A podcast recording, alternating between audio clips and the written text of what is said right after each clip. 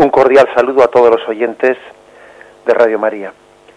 Un día más, con la gracia del Señor, nos disponemos a continuar el comentario del Catecismo de nuestra Madre la Iglesia. Estamos dentro de la Pasión del Señor y en concreto hoy nos corresponde el punto 612 del Catecismo, que tiene como título La agonía de Gesemaní. Lo leemos y pasamos a comentarlo. El cáliz de la nueva alianza que Jesús anticipó en la cena al ofrecerse a sí mismo, lo acepta a continuación de manos del Padre en su agonía de Gesemaní, haciéndose obediente hasta la muerte. Jesús ora, Padre mío, si es posible que pase de mí este cáliz. Expresa así el horror que representa la muerte para su naturaleza humana. Esta, en efecto, como la nuestra, está destinada a la vida eterna, además, a diferencia de la nuestra, está perfectamente exenta de pecado, que es la causa de la muerte. Pero sobre todo está asumida por la persona divina del príncipe de la vida, del que vive. Para aceptar en su voluntad humana que se haga la voluntad del Padre, acepta su muerte como redentora para llevar nuestras faltas en su cuerpo sobre el madero. Bien, este texto tan, tan profundo del, del catecismo sobre la agonía de Jesús en Gesemaní, pues convendrá que lo contextualicemos y que recordemos que cuando los evangelios, los evangelios sinópticos, describen las tentaciones de Jesús en el desierto y cómo Jesús va venciendo una tras otra las tres tentaciones que Satanás le propone en el desierto. Cuando finalmente Satanás se ve vencido por la obediencia y la fidelidad de Cristo allí en el desierto, es Lucas, el Evangelio de San Lucas, Lucas 4, 13, el que comenta, el que termina la descripción de las tentaciones con el siguiente matiz. Acabada la, toda tentación, el diablo se alejó de él hasta un tiempo oportuno. Es una precisión que hace el Evangelio de San Lucas, que otros evangelios no la han incluido se alejó de él hasta un tiempo oportuno. San Lucas, por lo tanto, nos, nos deja entender de que eh, la tentación de Satanás sobre Jesús no se redujo, no, no se redujo a aquel momento del desierto. Sí es cierto que en aquel momento pareció pues, que la tentación de Satanás se hizo especialmente fuerte en aquel retiro de Jesucristo, pero que hubo otros momentos, momentos oportunos en los que Satanás volvió a la carga Satanás tiene pues pues un momento e, es, tiene una táctica de estar esperando el momento oportuno, ver cuál es el momento en el que su acción puede ser más eficaz. Si allí en el desierto consideró que era el momento oportuno porque Jesús estaba preparando su, su inicio de su vida pública, si consideró que aquel momento era oportuno porque tenía hambre, porque había tenido un prolongado ayuno que le había debilitado, ¿no? Ahora también Satanás juzga que es un momento oportuno el de Gesemaní, porque se están precipitando muchas cosas en, en la conciencia de Jesucristo, porque, como ahora podemos ver, pues va a ser la propia debilidad de la carne humana también, ese instinto de supervivencia que todos tenemos, el que, el que clame también la carne es débil no únicamente por el pecado, que Cristo no tuvo pecado, sino porque todos tenemos un instinto de supervivencia que se resiste también a morir, ¿no? Es instintivo en la naturaleza humana. Y entonces Satanás, conocedor de, de el momento propicio, vuelve a la carga. Así también en nuestra vida, no lo olvidemos, Satanás tienta especialmente, tienta pues buscando los momentos oportunos, los momentos de flaqueza, los momentos en los que su acción puede ser más eficaz. Fijémonos en una cosa, fijémonos cómo las tentaciones del desierto, aquellas tres tentaciones, habían ido increciendo de fuera hacia adentro, desde el cuerpo hasta el alma. Si la primera tentación del desierto decía aquello de haz que el pan mejor dicho, haz que esta piedra se convierta en pan. Y estaba, de alguna manera, Jesús siendo tentado en, desde en la complacencia del cuerpo, en la apetencia que tenía el cuerpo a la comida. Si la siguiente tentación es, todo esto te daré. Es decir, estaba siendo tentado en la, en la complacencia de la posesión de los bienes materiales. Si la siguiente tentación ya es más interior, si le dice, tírate de aquí, que tus ángeles te cojan, es decir, estaba siendo tentado en la complacencia de la gloria humana y de un, y de un tipo de mesianismo, no de cruz, sino de gloria. Es decir, las tentaciones van de fuera adentro, de, del cuerpo al alma, cada vez son más interiores. Ahora, ese proceso de tentación llega a lo más profundo de Jesús. Satanás, sí, comienza tentándole a Jesús mm, desde ese instinto de supervivencia que tiene, desde ese no querer morir humanamente, pero la tentación, partiendo del cuerpo, llega al alma, llega al alma. Y en el fondo, la tentación de Gesemaní ante Jesucristo es una tentación por la misma razón de ser de lo que Cristo se dispone a hacer. Es como si Satanás dijese a Jesús, ¿para qué sirve lo que vas a hacer? ¿Qué fruto va a tener? ¿Para qué sirve tu entrega? Satanás vuelve a la carga, pues, y ahora está ante Jesús, está como repasando todas las traiciones, diciendo, ¿de qué sirve tu entrega si tú sabes bien que Judas te va a entregar? Lo acabas de decir en la cena, en esa cena que has tenido, en la última cena. Uno de vosotros me va a entregar.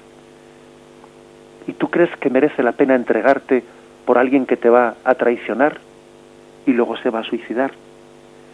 Y Satanás repasa ante Jesús todos los fracasos o frustraciones de su sangre redentora.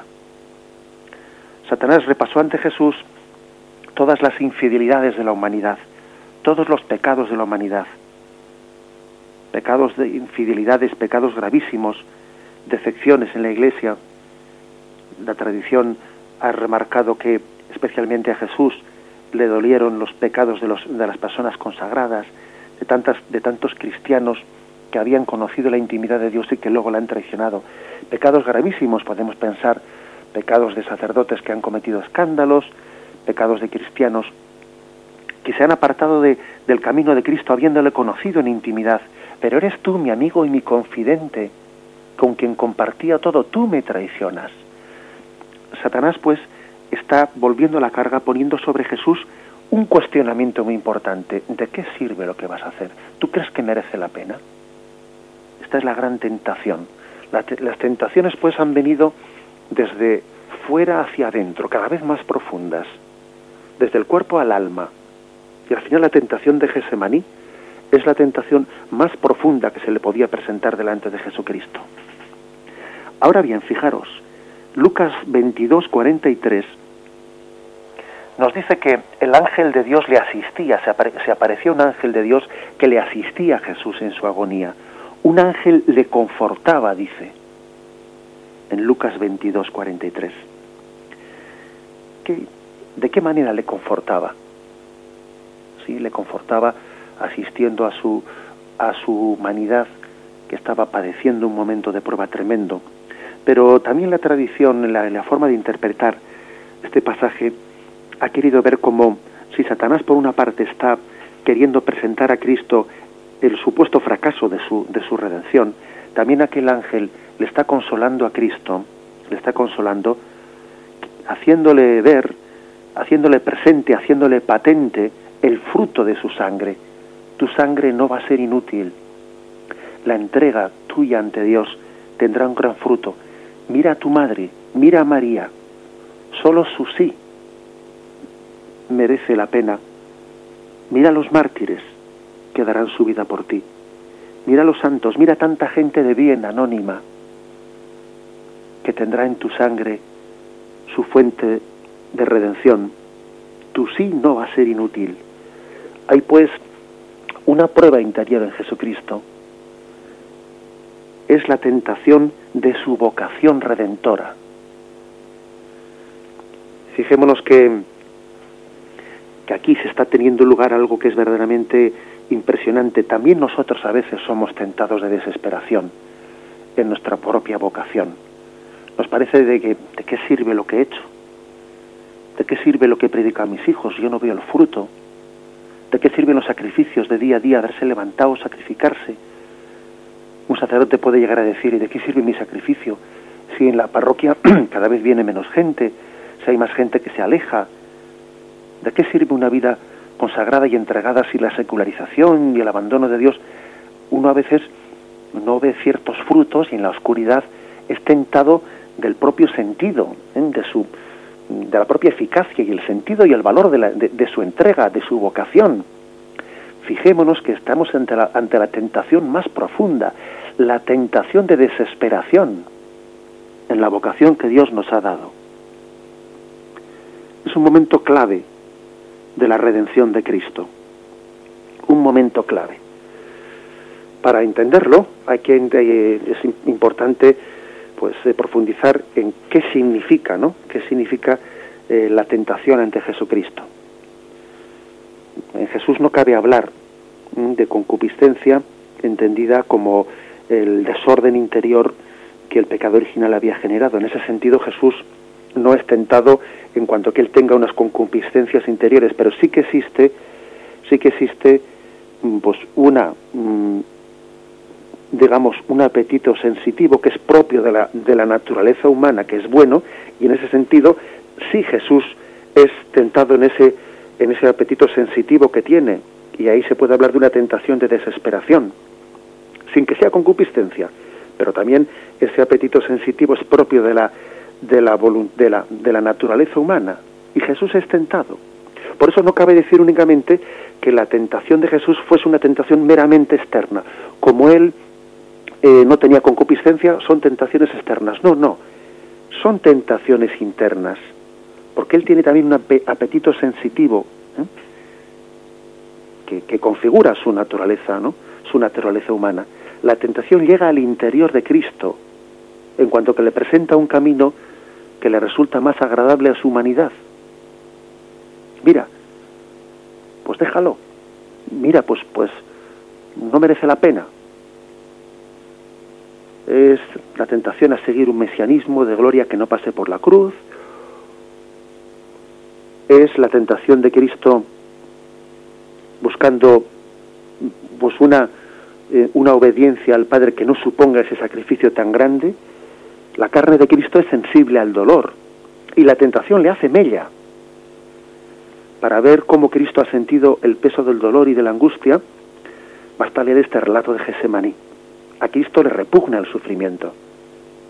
A Cristo le repugna, le, decepcionan los, las traiciones nuestras. Le decepciona la falta de respuesta a su entrega. Y sin embargo Cristo obedece inquebrantablemente, indefectiblemente, con una obediencia que le va a costar sangre, pues experimentó la angustia y el abandono. La carta a los hebreos dice así, Cristo, habiendo ofrecido en sus días en los días de su vida mortal ruegos y súplicas, con poderoso clamor y lágrimas, al que podía salvarle de la muerte, aun siendo hijo, sufriendo, aprendió a obedecer. Hay aquí, por lo tanto, un momento clave y profundísimo de la redención, ante el cual tenemos que callar, ante el cual tenemos que contemplar, ante el cual estamos llamados a, asistir en silencio orando junto con Cristo en este momento tan sagrado de Getsemaní, momento cumbre de nuestra redención. Hacemos un momento de silencio y lo meditamos.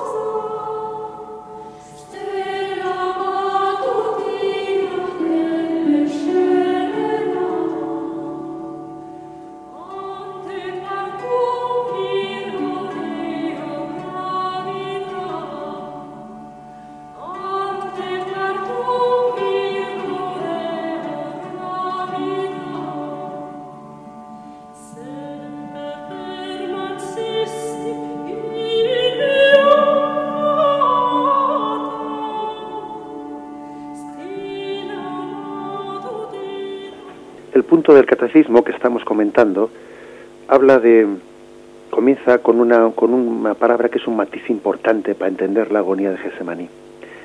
Comenzaba así la primera frase de este punto del catecismo, el cáliz de la nueva alianza que Jesús anticipó en la cena al ofrecerse a sí mismo, lo acepta a continuación de manos del Padre en Gesemaní. Es decir, hay una aceptación personal en Gesemaní de lo que había anticipado en la cena. En la cena, en Lucas 22:20, pues se nos dice eh, cómo había expresado eh, su conciencia de lo que estaba haciendo. De igual modo, después de cenar, tomó la copa diciendo, esta copa es la nueva alianza en mi sangre, que es derramada por vosotros. Eso había sido formulado en cuanto mm, al principio sacramental, al principio teológico. Pero es que, es que en Gesemaní no es que se fuese a formular cuál era el plan divino, es que allí iba a, a ocurrir. Y entonces llega el momento en el que Jesús debe de aceptar personalmente, en concreto. Y Jesús tiene como una, una resistencia interior para pasar a la aceptación. Es hermoso esto porque esa especie de paso de, de, la teoría a la práctica, si se puede hablar de esta forma, ¿verdad? Que a veces aplicar estos conceptos a Jesús, pues siempre es, pues hay que hacer muchos matices, ¿no? Porque estamos aplicando conceptos nuestros, pero, pero aunque sea de una manera imperfecta, es cierto que a Jesús también le toca pasar de la teoría a la práctica. De lo que había dicho, este es mi cáliz que se entrega, a luego tener que hacerlo y sentir, y sentir la resistencia interna a dar ese paso. Y hay un proceso interior de aceptación muy, pues, pues muy gráfico en el pasaje de Getsemaní. Porque a veces nosotros, como también Jesús, decimos un sí con el entendimiento que luego a la voluntad le cuesta aceptar. Incluso decimos un sí con la voluntad que luego a nuestra sensibilidad y a nuestra apetencia le cuesta aceptar y desde el sí pronunciado en el entendimiento hasta que ese sí se hace en la es adherido en la voluntad y hasta que la, sensibilidad también pues eh, vence las resistencias hay un proceso un proceso de aceptación y, ese proceso ese proceso de alguna manera es como la autentificación ¿eh? la autentificación de nuestra propia vocación en nosotros es claro, ¿no? A veces tenemos una fe firme, pero claro, cuando la fe se ve sometida a prueba, parece como que todo se tambalea.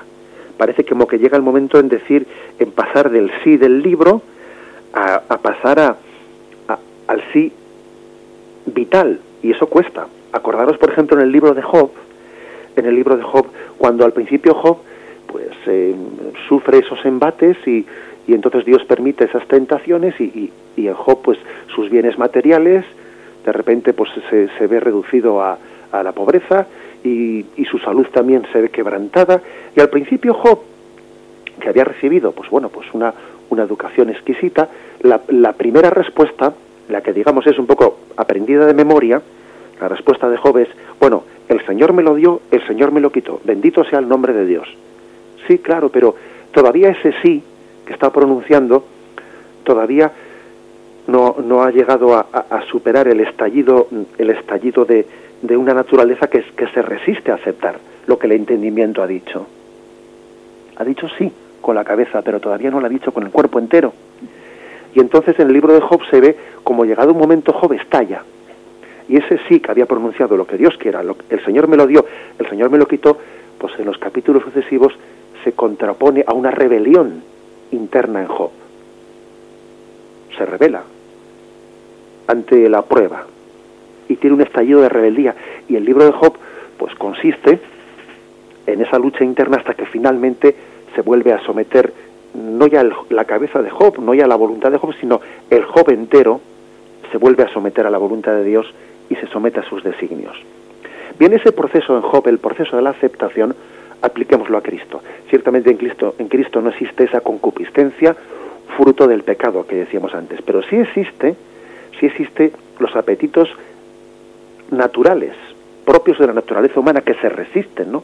Hay una sensibilidad que se resiste, porque tiene un instinto de supervivencia, porque tiene también la apetencia propia de, de lo que es natural en el ser humano. Y hay un horror en la naturaleza humana de Cristo a lo que le viene encima. Le aterra, le repugna, le repugna. No le apetece ni mínimamente, ¿no? Hoy en día nosotros hemos hecho de la palabra apetencia casi un Dios, un referente último. Me apetece, no me apetece, me gusta, no me gusta, parece que eso es el criterio último de, de actuación en la vida.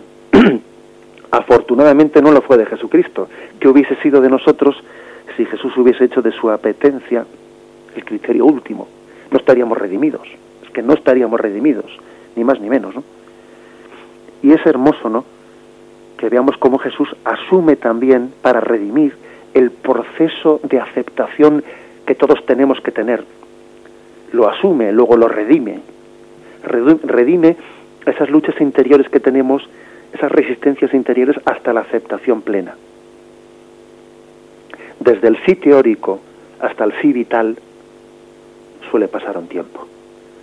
Un tiempo de maduración, un tiempo en el que en el que uno acepta a Dios no, no, no en los conceptos, sino en la vida, en la práctica, y, pronuncia el lo acepto, confío, me pongo en tus manos. En el fondo, fijaros bien, lo que el catecismo está señalando en este punto es que, doy un paso más porque es verdaderamente importante lo que le vamos a decir ahora, al aceptar en su voluntad humana que se hiciese la voluntad del Padre, es decir, fijaros bien, Cristo nos ha redimido con una voluntad humana, es decir, Dios se ha servido, el acto de redentor no es que Dios haya sido obediente a Dios, hombre, entendámonos, eso, eso era evidente, es que era imposible, lo contrario. Eso, dicho de otra forma, ¿no? en, los, en conceptos, pues eso no es, no es meritorio. ¿eh?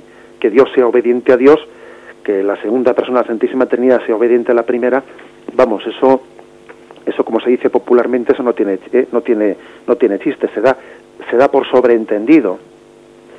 Aquí el acto de redención consiste en que una voluntad humana sea plenamente obediente que se someta plenamente a la voluntad de Dios. Y Cristo tiene una voluntad humana. Y es esa voluntad humana la que se somete plenamente a la voluntad de Dios. Lo que nos redime es que la voluntad humana de Cristo dijese hágase que no se haga mi voluntad, sino la tuya. Lo que Cristo dijo en Gesemaní. Si es posible, que pase de mí este cáliz, pero que no se haga mi voluntad, sino la tuya. Esta es la clave de la redención. Que una voluntad humana se haya sometido plenamente a la voluntad de Dios. En virtud de que no se haga mi voluntad sino la tuya, que pronunció Cristo en Gesemaní, en virtud de esto, María previamente había dicho, he aquí la esclava del Señor, hágase mi según tu palabra. Si Cristo no hubiese dicho eso en Gesemaní, María no hubiese podido decir previamente aquello. Por la gracia de Cristo lo dijo, aunque todavía estuviese llegando a su seno. La gracia del hágase de Cristo es la que, la que le hizo en María poder decir, he aquí la esclava del Señor. Y más todavía, cada vez que nosotros decimos en nuestra vida, con nuestra voluntad humana, lo acepto, lo acepto. Señor, acepto mi enfermedad, acepto mi postración, acepto mm, este revés, acepto este aparente fracaso, acepto vivir en paz donde tú me has plantado, donde tú has permitido que esté en la situación y circunstancia que no es la más agradable para mí. Lo acepto. Cada vez que decimos lo acepto, tenemos que saber que es, pero no se haga mi voluntad sino la tuya, lo que Cristo asumió en, en, en lo que nos está redimiendo. Es el acto redentor de la, de la voluntad de Cristo, el que está posibilitando ese pronunciar, no solo con la lengua, no solo con el entendimiento, no solo con la voluntad, que ya es mucho, sino sometiendo nuestra sensibilidad que se revela, podemos llegar a decir Jesús, lo acepto. Vamos a meditar en ello antes de continuar.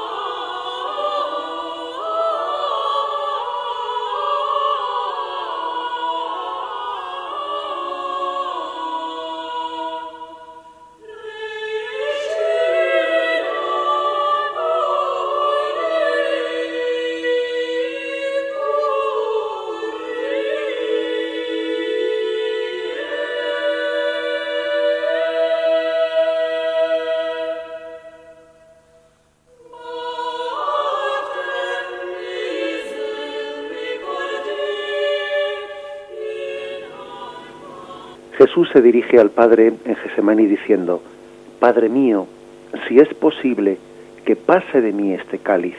Finalmente, sabemos que Jesús, tal y como Juan 18, 11 recoge, ¿no? Él pronuncia, la copa que me ha dado el Padre, no la he de beber. Hay pues aquí eh, pues un sentido teológico de la imagen de la copa y del cáliz que conviene que recordemos. Hemos tenido ocasión en algún programa del catecismo de explicarlo, pero vamos a, darle un repaso porque es un momento importante para acordarnos de qué sentido tiene el cáliz y, y esta copa que debe de beber Cristo en Gesemaní. Muchas veces artísticamente se ha representado Gesemaní con un Cristo arrodillado, con un ángel que le entrega un cáliz, una copa a Cristo y Jesús alarga su mano y, y recibe ese cáliz. ¿Qué significa esta expresión? Acordémonos de, cómo Jesús dijo a los hijos, a Santiago, a los hijos de Zebedeo, ¿podéis beber el cáliz que yo he de beber? Bien, no se trata, por lo tanto, de, de, una imagen festiva, como por ejemplo en el Salmo 23 se hace referencia al cáliz o a la copa en un sentido festivo. Preparas una mesa ante mí, enfrente de mis enemigos, me unges la cabeza con perfume y mi copa rebosa. Es decir, hay también en la Sagrada Escritura a veces una referencia a la copa o al cáliz en un sentido festivo. No, aquí se trata del cáliz del dolor. El cáliz, lo que nosotros decimos en nuestro argote, en nuestro lenguaje popular, beber un trago amargo. ¿eh? Decimos así, ¿no? Le ha tocado beber un trago amargo. Se trata del cáliz de la cólera divina, entendida como el peso de, nuestros pecados, el rechazo que merecen en sí en nuestros pecados. Fijaros en Ezequiel, Ezequiel capítulo 23, versículos 31, 34, que dice, has, perdón, has imitado la conducta de tu hermana, y yo pondré su cáliz en tu mano. Así dice el Señor Yahvé, beberás el cáliz de tu hermana, cáliz ancho y profundo, que servirá de burla e irrisión tan grande es su cabida. Te empaparás de embriaguez y de aflicción, cáliz de desolación y de angustia, el cáliz de tu hermana Samaría. Lo beberás, lo apurarás, roerás hasta los cascotes y te desgarrarás el seno. Bueno, pues es un texto del profeta Ezequiel en el que habla de beber como el cáliz del pecado de, de su hermana Samaria. Es decir, la expresión beber el cáliz o beber la copa hace una referencia a beber, beber el castigo que los hombres merecemos por nuestros pecados. Una vez más es la imagen bíblica de el inocente por los culpables. Cristo el inocente está bebiendo aquella amargura que sería propia que recayese sobre nosotros. Y esta es el, este es el gran milagro de la pasión de Cristo, que Jesús es capaz de transformar el cáliz amargo en cáliz dulce, en cáliz de salvación. El cáliz del dolor es tras, transformado, ¿no? místicamente en el cáliz de la salvación. Alzaré la copa de la salvación, invocando su nombre. Lo que es una bebida que nuestro paladar y nuestro estómago no podría aguantar, no podría eh, aguantar el peso del cáliz, mm, que es la bebida amarga del peso de nuestros pecados, sería como la cólera divina, la justicia divina, que merecerían el repudio pleno de nuestros pecados, es bebido por Cristo y es transformado en cáliz de salvación. Alzaré la copa de la salvación, invocando su nombre. Es pues este sentido eh, importante para que sea entendido, para entender lo que está ocurriendo en Gesemaní. El inocente bebe la bebida de los culpables y la transforma en bebida de salvación. Y también añadamos un aspecto más, eh, que también es importante entenderlo, que no es, no es casual. No es casual que este Pedro, Santiago y Juan, que están compartiendo la tentación de Gesemaní, sean justamente los mismos que habían estado en el monte Tabor. Eso no puede ser casual. No puede ser casual que los testigos del momento de la agonía, los testigos mm, de, la debilidad de Cristo, entre comillas, ¿no? Hayan, fuesen también los testigos del Tabor, los testigos de la gloria. La providencia quiso que ellos fuesen testigos del, del momento en el que se revelaba la, divinidad, al mismo tiempo que después iban a ser testigos del momento en que se revelaba la, la humanidad de Jesucristo. Fueron testigos de la gloria y son testigos de la pasión. Hay una pedagogía divina, la pedagogía de que la pasión es camino de gloria. También hay una pedagogía de cómo el Señor a los suyos, a, sus, a, esos que está formando, a esos que quiere que sean pues, la columna de la Iglesia, les está pedagógicamente educando entre la consolación y la desolación. Algo que en la pues que en nuestra mm, espiritualidad, ¿no? En la tradición de nuestra espiritualidad, San Ignacio de Loyola y otros santos, pues se ha, se ha reflexionado mucho, ¿no? Sobre cómo el Señor pedagógicamente nos guía, nos conduce, nos madura, pues compaginando pedagógicamente la consolación y la desolación. El Señor había dado aquella consolación en Gesemaní quizás para que ellos no se escandalizasen en este momento. Y el momento de la desolación es el momento de la fidelidad, el momento de en el que uno haga una especie de reafirmación de la confianza en Cristo y del abandono en Él, a pesar de lo que está viendo, a pesar de, que está siendo testigo de la prueba más amarga. No debéis de olvidar aquello que visteis en el Tabor, porque no deja de ser cierto, a pesar de que ahora veáis lo que estáis viendo. El escándalo de contemplar a Cristo padeciendo tiene que ser también de alguna forma aliviado con el recuerdo del Cristo glorioso las dos cosas son, son necesarias y forman parte de la pedagogía divina el compaginarlas, consolación, desolación, gloria, pasión. Vamos a meditarlo también siendo conscientes de que eso que el Señor hizo con estos tres apóstoles lo hace con nosotros. También Él es el gran pedagogo de nuestra vida, de nuestra vida espiritual. Y Él compagina, acompasa ambas situaciones. Y, y tan momento de salvación y momento de gracia es el tabor como Gesemaní, no lo olvidemos, no es uno sí y el otro no. No es un momento de desgracia y el otro es un momento de gracia, no, los dos son momentos de gracia. Y en los dos momentos el Señor nos está salvando y encaminando en su pedagogía. Vamos a meditarlo antes de continuar.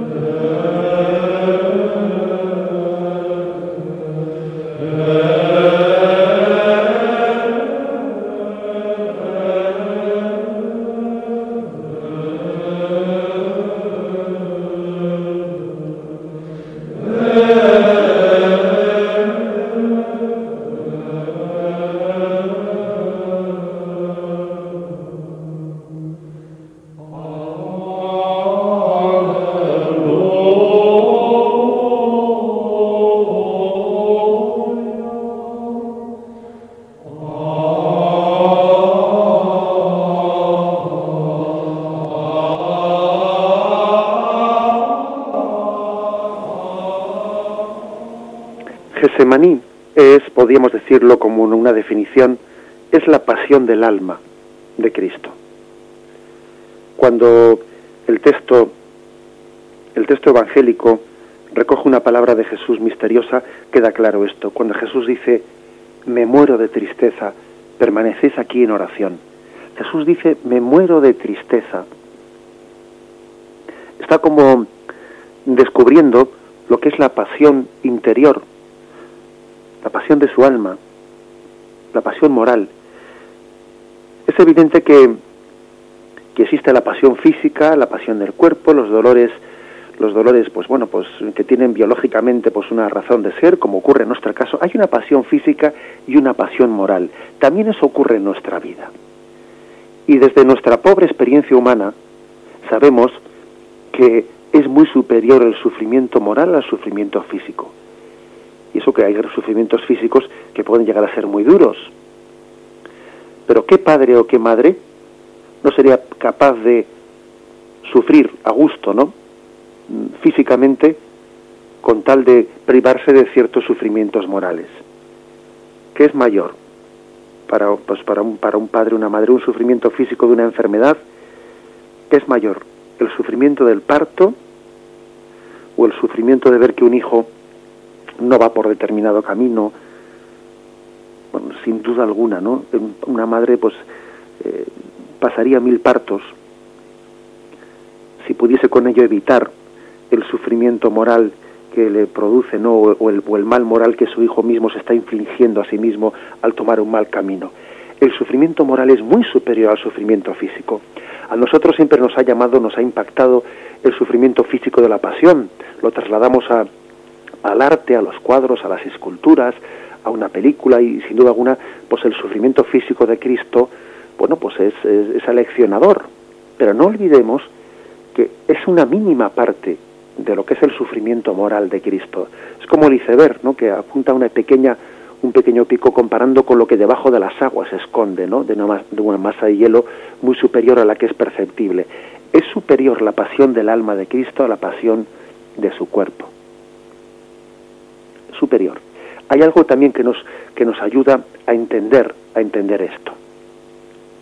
Dice que, nos dice el Evangelio que en que Jesús sudó gotas de sangre, que es un fenómeno, es un fenómeno que algunas personas han querido también investigarlo. El propio tormento o, o, o la expresión de la intensidad en la pasión, bueno, pues es señalado con ese gesto. Hay una lucha aterradora y dice que se le apareció un ángel del cielo para fortalecerle y estando en agonía oraba más intensamente y era su sudor como grandes gotas de sangre que caían sobre la tierra. Está en Lucas 22, 44. Es interesante notar que el único evangelista que relata este hecho de las gotas de sangre que caían sobre la tierra fue precisamente Lucas, que, era médico. Y quizás como, bueno, como médico que era, a él le llamó profundamente la atención ese fenómeno Hoy en día, pues en la medicina se habla del sudor de sangre con un nombre así técnico, se le llama la hematohidrosis. Es un fenómeno raro, pero perfectamente documentado hoy en día, y que ocurre en condiciones excepcionales. Es un agotamiento físico acompañado de un trastorno moral, dice eh, pues un famoso, un famoso médico que en un estudio que publicó en, en el año 1925, que se ha hecho un referente sobre Suplicio de la Cruz. Dice él, un agotamiento físico acompañado de un trastorno moral, consecuencia de una emoción profunda, de un miedo atroz. Así pues, en la, en la, en esa, mm, mm, es curioso que este sudor de sangre, de gotas de sangre, no ocurrió durante la pasión física de Cristo, no ocurrió ante Pilato, no ocurrió ante Herodes, no ocurrió ni siquiera eh, pues durante la misma pasión, no, ocurrió en Gesemaní, porque es más expresión de la pasión del alma que de la pasión del cuerpo. Se describe en este estudio médico como una dilatación y ruptura de los vasos capilares subcutáneos en su punto de contacto con la base de los millones de glándulas sudoríparas. La sangre se mezcla con el sudor y se coagula sobre la piel después de la exudación. en esta mezcla de sudor y coágulos se va juntando hasta correr por encima de la piel de todo el cuerpo en cantidad suficiente como para caer al suelo. Es como una hemorragia microscópica que tiene lugar en toda la piel, la cual piel, por cierto, dicen estos médicos, queda como lesionada, dolorida y muy sensible a los golpes. Alguien que, que ha padecido que ha padecido pues este fenómeno de la eh, hematoidrosis o el sudor de sangre tiene una piel muy debilitada, muy sensible a los golpes, lo cual también hace entender que la pasión física que después Cristo padeció tuvo que ser mucho más dolorosa de lo normal, porque había padecido de esa hematoidrosis ¿no? previamente en Gesemaní. Y esta agonía de Jesús, repito, no se debía tanto a los padecimientos físicos, sino a la realidad de que estaba sintiendo el peso, el peso de esa copa, de ese cáliz al que hemos hecho referencia. Estaba sintiendo el peso, el peso de todas las injusticias, de las guerras, de los asesinatos de seres inocentes, de los robos, de los niños y mayores que se mueren de hambre por el terrible egoísmo de otros, de las maldiciones contra Dios, de las mentiras, de los insultos, de las desobediencias, del terrorismo, de la falta de cumplimiento del deber, del desamor, de las traiciones. Todo ello hace que, pues que exista un, una, digamos, mm, emoción profunda, emoción profunda, un miedo atroz que llega a, producir pues e, ese estado de, de, shock, ¿no? que produzca, produce la hematoidrosis. No es tanto pues el miedo al dolor el que está en este momento afectando a Cristo, que lo tiene, como todo hombre. Tiene Jesús un miedo atroz al pecado. Una gran lección para nosotros. Más que miedo al dolor, más que miedo a la muerte física, hemos de tener miedo al pecado, a apartarnos de Dios. Es el santo temor de Dios, ¿no? El que nos debe de mover. Fijaros que decimos santo temor de Dios, no decimos temor a Dios. No tenemos temor a Dios, tenemos temor de apartarnos de Dios. Eso es, ese es el peso que estaba cayendo sobre Cristo, el peso de todos los que se habían apartado de Dios en ese momento. La pasión del alma es la que se está experimentando en Getsemaní. Vamos pues a concluir de esta forma esta meditación sobre el catecismo. Quien quiera eh, hacer alguna pregunta o participar en el programa puede llamar al teléfono 917 107 700 917 107 700.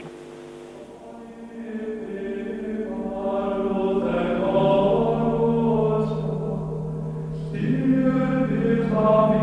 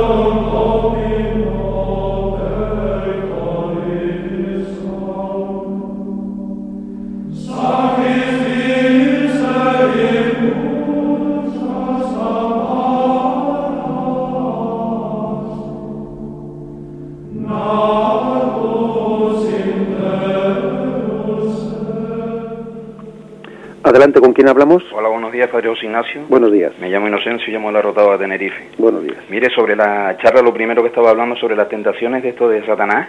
Sí. A mí me da que sobre la condición que tenía de divinidad en la Trinidad Jesucristo, ¿no? Padre, Hijo y Espíritu Santo, yo creo que eso de lo que hacía Satanás con él era como caer en saco roto, me da la sensación, ¿no? Si cae entre nosotros en los seres humanos, creo que sí, a lo mejor hubiera, le hubiera surtido algo de efecto, ¿no? Porque nos apartamos de Dios, como dijo al final usted.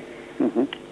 Y quiero que me corrija si voy muy desencaminado. Y ya me gustaría llamar todos los días, pero no puedo. Soy un pensionista, como usted sabe, de un Tenerife y no se puede todos los días llamar. Ahora sí, entre la, estoy con la meditación y el corazón con ustedes. Estupendamente. Vale. estupendamente. Hasta luego. Muy bien, hasta luego. Bien, bueno, yo creo que tenemos que tener cuidado a pensar que como eh, Jesús es la segunda persona de la Santísima Trinidad y como está en la Trinidad, pues todo tipo de tentación que, que reciba cae en saco roto. Bien, se puede entender bien esa frase, que ha pronunciado nuestro querido oyente, se puede entender bien en el sentido de que, bueno, pues em, Jesús precisamente es semejante a todos nosotros menos en el pecado y su adhesión a la voluntad de Dios pues eh, conlleva, ¿no? Conlleva un rechazo del pecado, pero no entender eso como si eso no, no supusiese para Jesús una prueba, una tentación real. ¿eh? Es decir, Jesús ha querido, a la hora de redimirnos, llegar a experimentar hasta la propia tentación.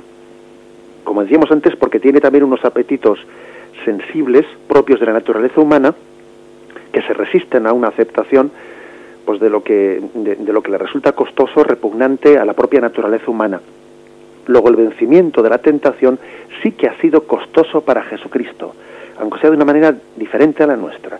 Pero él también, él estaba, eh, nosotros, como dicen los santos padres, estábamos siendo tentados en él, para que su victoria fuese también victoria en nosotros. Él tomó de nosotros nuestra debilidad para que nosotros tomemos en él su victoria sobre la tentación. Adelante, ¿tenemos algún oyente más? Mire, me llamo Julia y llamo desde Madrid. Ante todo, felicitarle por el maravilloso programa que nos está dando todos los días, ¿no? Que es una maravilla.